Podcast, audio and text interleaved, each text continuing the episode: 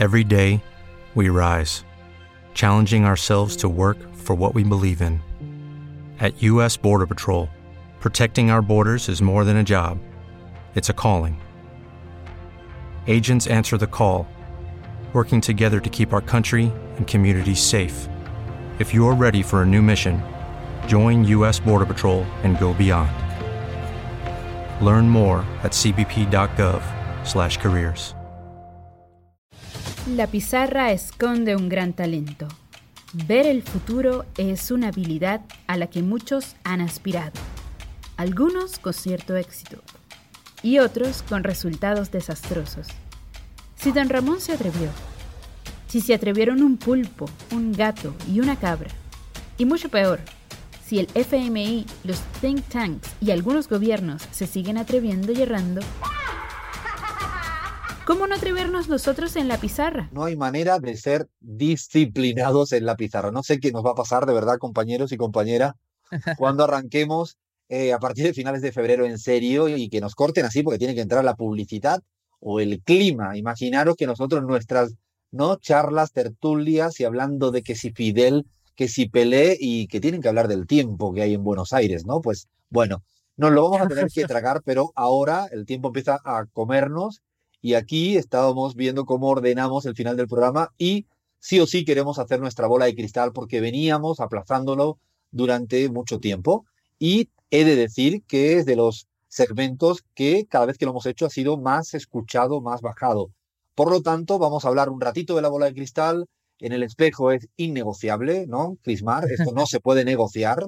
No hay manera no, no, no, esto es, eh, bueno, además tengo hay un club de fan gigantesco. Exactamente. En el espejo. Entonces lo que vamos a hacer, eh, no sé si ha sido consensuado o no, pero eh, nos hemos aproximado, es que vamos a dejar el debate tan serio de la participación electoral y democracia para la, para la semana próxima, que tendrá su hueco.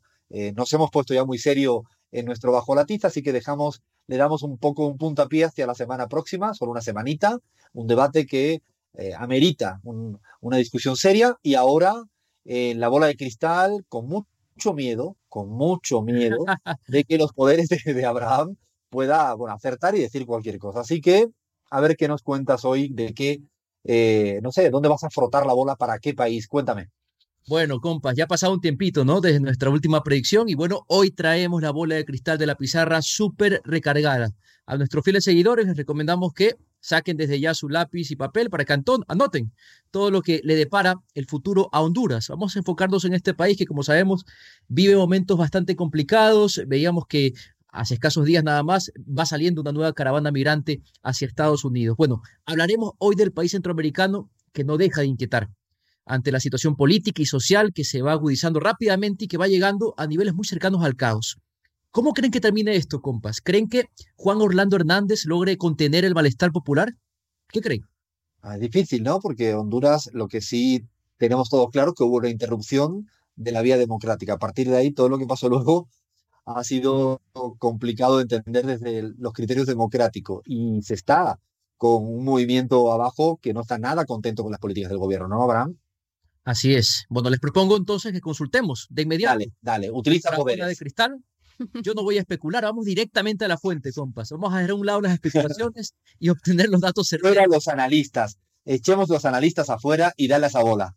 Además, que si el FMI se atreve a ejercitar predicciones, ¿por qué nosotros no? Flotamos un poco por aquí, flotamos otro poco por acá, ahí pueden escuchar ya ese efecto, ¿no? Vamos introduciéndonos en esta predicción, ajá, la imagen se empieza a aclarar, estamos a finales del 2019, a la vuelta de la esquina, compas, este mismo año, finales nada más. Parece que esto no va a durar mucho tiempo. La tónica se mantiene, veo caos, veo más caos en las calles, manifestaciones en todo el país y mucha represión policial, lamentablemente. Atención con esto.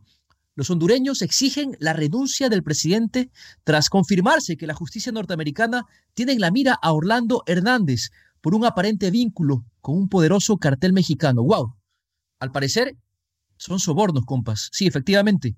Al presidente hondureño se lo acusa de recibir sobornos del narcotráfico y ha sido el propio hermano de Hernández, Tony, quien recordemos guarda prisión en Estados Unidos desde, el 2018 por tráfico de drogas, bueno, es la persona que habría confirmado las facilidades dadas por el gobierno de su hermano para traspasar sustancias ilícitas provenientes del sur hasta México y Estados Unidos. Miren qué curioso, algo similar veo por estos días en México. Anoten este nombre, me lo muestra la bola de cristal.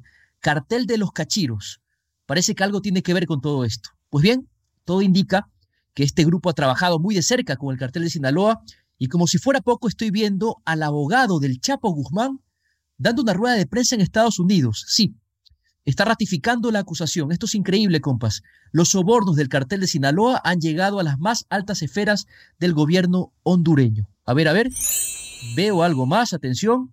Diputados de oposición activan en el Congreso Nacional los procedimientos constitucionales para solicitar la renuncia de Hernández y la caída es inminente. Tegucigalpa luce paralizada.